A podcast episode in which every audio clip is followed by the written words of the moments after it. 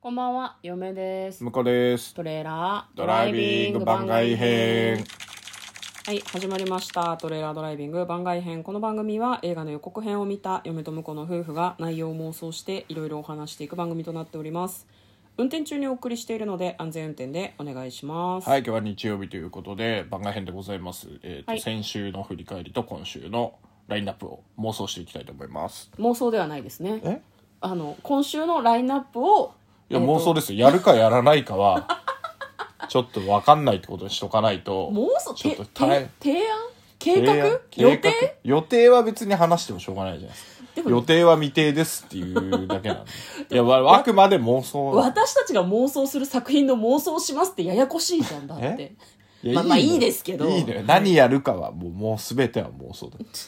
ちょっと理解できないですやらないかもしれない あそうですね、はいじゃあまずは振り返りからやっていきたいと思います月曜日、えーアラビアンナイト3000年の誓い」という作品の妄想をいたしました、まあ、こちらはですね、あれですね「千夜一夜物語」ってはい、はいはいはいいうのがまああるじゃないですか、アラビアンナイトアの、ラビアンナイトですねあれをこう下敷きにした、まあ、その新しい作品ということでした、うねランプの魔人が出てきてねそうねなんかこうなんですかね女性女性に願いは何だって聞いてたけど、うんうあんんまりそういう感じの作品見たことないかも大体男の人じゃないランプをこするのって、ああ今までそうかもね確かうに、ん、だから女性が主人公っていうのもなんかちょっと珍しいというか新しいなっていうふうにちょっと確かに嫁は思いました、私がその存在する作品を知らないだけなのかもしれないですけど、これは今回あれですね有名な監督なんですよね、そうジョージ・ミラー監督の作品ですね、あのマッドマックスをああなるほどねねドハマりしてましたねすごい好きなんですよねでもそのことは忘れていこうと思うんうんいます、うんうん記憶から忘れていこうと思う、はあのね変な期待感とか先入観とかマッドマックスを撮影した監督が撮った作品だから、私は好きだろうみたいなことを思いながら見に行くとなんかあれ意外とハマんなかったとか思った時にショックがでかいので、なるほど、ううんん、嫁は見に行くとしてもちょっとなんか過剰な期待を抱かないように努力する必要があるなと思いますもう一刻も早くジョージ・ミラー監督のことを忘れたいですね、うんジョージ・ミラー監督やめてくださいはいじゃあ次行きましょう、はい、次火曜日火曜日がですね「受産悪魔の奴隷」はいはいはいはい、これねジャギジャギモンスターだっけジョギジョギねあジョギジョギモンスター、ヨギリのジョギジョギモンスターっていうもともとの、まあ、なんかねこれあれなんだよねリリメイクというかワンというかもともとすごい昔に作られていた類似の作品があってそれのタイトルが確か「ヨギリのジョギジョギモンスター」じゃなかったでしたっけ放題がねそうそうそうそうしかも、うんジョギジョギモンスターって嫁はこれ確かなんインドネシアかなんかのうんそう話でですしたねよインドネシアのゾインンドビネシアの言葉で「ジョギジョギ」っていうのがなんか意味があるのかなと思ったら無意味っていうことが後から調べたら分かってあそうですねあのインドネシアにあるんじゃなくてインドネシアの時にはちゃんとしたタイトルなんだよね直訳するそうそとうそう直だ訳けどなんか恐怖のゾンビみたいな感じなんだけどそうそう日本でやる時にはジョギジョギモンスターってなんかつけちゃって そうジョギジョギってなんやねんが永久にねわからなくなってるっていうねね、意味はないみたいなことが、その個人が書いてるブログに書かれていて戦慄しましたね内容云々じゃなくて意味がわからないタイトルをつけられてるということに驚いたんですけど、ねまあ、そのこの受産自体はですねあるアパートに、まあ、そのアパートで事故が起こってたくさんこう人が死んでしまったんだけど死んだ人の死体がある状態で周りが冠水しちゃったからそこで一晩過ごさなきゃいけないみたいな人たちが恐ろしい目に遭うみたいな。感じのストーリーなんだけど、まあ、その「十三悪魔の奴隷」自体はすごい恐ろしい作りみたいだったんだけど我々はジョギジョギモンスターのことが気になっちゃってね、そうねうん、何だったっけねなんか向こうは調べて一番気になった情報としては何かありましたか、気になった情報としてはなんかインドネシアの方では、うんあの何一神教を信じていないとうん、罪に問われるっていうあー法律で一神教を崇拝してることっていうのが決まってるらしいんですよね、うんうんそうだから神を信じない者は罰せられるっていううんうんそもそおも国柄国に入れなかったりそう入国できなかったりとかするらしいんだよねだから無神教ですとか言っちゃゃうと逮捕されるみたいなう話があるらしくてだからそういう思想の国とかそういう思想が当たり前の人たちが作った映画っていううんうんのが、まあまああの、えっと受産ではなくてジョギジョギモうンん、ジスョターギジョギモンスターねこれこれジョギジョギモンスターはあの妄想してない作品の話そなうそのうでそうそうそうそう、っ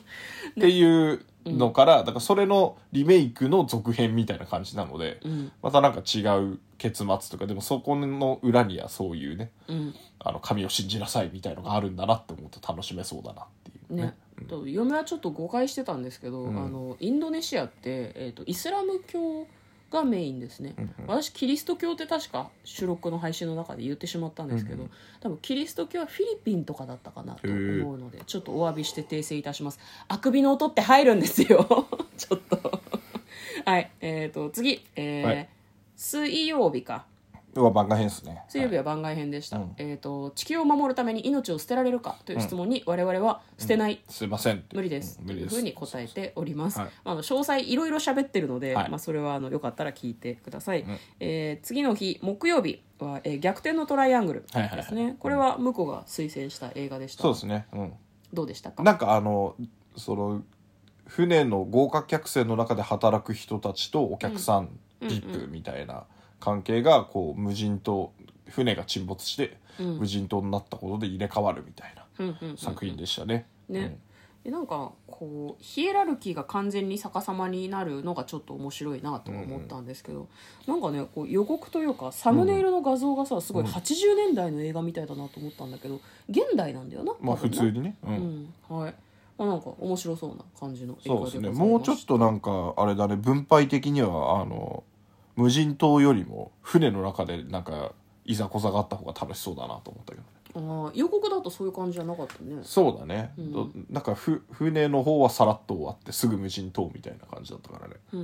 んうん。実際どうなのかっていうのはね、なん、なん、なん、見てみないとわかんないところでありますけど。はい、じゃあ、えー金曜日、金曜日はですね、ジュジュジュ、死者を操るものです。はいうんあの全力疾走ゾンビ出てくる系映画うんうんうんですね。なるほどまあねな、んか、こう呪術師同士が戦うみたいな。うん、そんな妄想しましたかねね。本当かっていうのあるけどね、うん。まあ、わわかんないですけどね。うんまあ妄想なんで我々のはいざれ言でございます、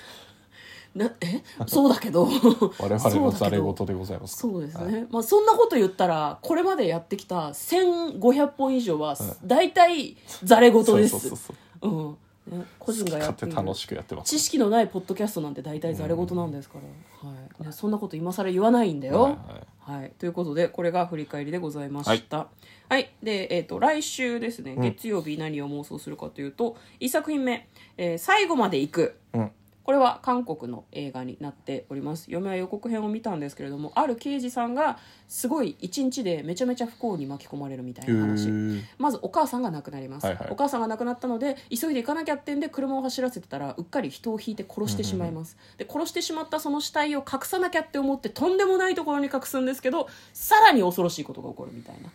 雪だるま式に不幸が膨れ上がっていくみたいな感じの話ですねはい、えーで翌日は、えーこれ湯道でいいんですか誘導ですね湯道、ははいいお湯の道と書いて湯道、はいこれどんな話ですこれかは銭湯のお話です ね、はいざっくりですね、うんなんか登場人物いっぱいいるっぽかったけど、うん、みんなねあの豪華キャストなんですよねあそうなんだあのお客さんがうんだからなうんうんかんそれのオムニバスみたいな感じなんだけど、うん、あの銭湯がこう実は畳まなきゃいけないみたいなあーはいはいところでこう奮闘するみたいなうーんのとあのいろんなお客さんっていうのがこうごちゃ混ぜになってうんうんうん群像群像劇ってことじゃないかまあでもなんかコメディータッチで面白そうだなって作品ですね。なるほどはいえっ、とで次が、えー別れる決心」これも、えー韓国映画ですね、まあ、どういう話かっていうと罪を犯して捕まった女性を刑事さんが尋問してるんだけどその2人が恋に落ちちゃううんうんみたいな感じの話でもタイトルが「別れる決心」だからこれ誰の別れる決心なんだろうなっていうふうに嫁は思いながら見ておりました、ちょっとこうミステリータッチの展開になるような作品ですねなるほどはいはいえー次、えーと「シャイロックの子供たちはいはい」はい安倍貞夫さん主演のそうですね、うんリケイド・ジュンさんの原作の小説はがいはいはいまあまあまあ原作なのかな、うんそうだけどねあのドラマ版も小説版もやってるんだけど、うんそれとは全く違うオリジナルストーリーらしいですね、えー映画用ってこと映画完全に映画用でそうなんだ結末がちょっと違うとかじゃない感じのことを書いてあったと思うんだけどまあ読んでないんでね読んでないいしドラマも見てないのでそこはなんか初物として楽しめるのかなとだからなんかこうもうちょっと妄想入っちゃうけど、うんもしかするとドラマ版とか小説版の裏でやってたことかもなっていうスああピンオフではないけど、うんうんうんうんこのストーリーの裏側でこういうことが動いてい動いててここで関わりがありました本って編とい、みたいうな、うん、だから、まあまあストーリーとか大筋の時系列は一緒なんだけど、うんあの小説とかドラマでは書いてないようなところがうん中心に描かれてるのかもしれないですね。へえそうかもね、うん、だって上戸彩さんとかもさこれそう半沢直樹とかに出てた人出じてゃないましのたね、結構みん皆さんすあの半沢直樹とか他のあの池井戸潤作品にも出てる人たちも結構多そうなんでうんうん楽しみですね、なるほどね、うんシャイロックってあれだよね「ベニスの証人」に出てくる金貸しあそうそう主そう戦強度み欲たないなねすごく強ね、欲なうん金貸しの名前だと思うけど、やっぱ金貸しの話なのかねあのあのちゃんと東京第一銀行が出てきますんでなるほど、はいじゃあまたあれだねすごいなんか眼圧顔の圧とかこう演技の圧の強い人たちがたくさん集結するのかなっていう感そうじでねす、でも第一銀行なんであの半沢直樹より時系列は前ですねあ半沢直樹さんのところだと東京第一銀行ともう一個あの関西の方の大銀行が合併して東京中央銀行になってますんで、あ詳しいですねはいはい半沢直樹わかりましはもうあの1年に1回ぐらい見返すんで、た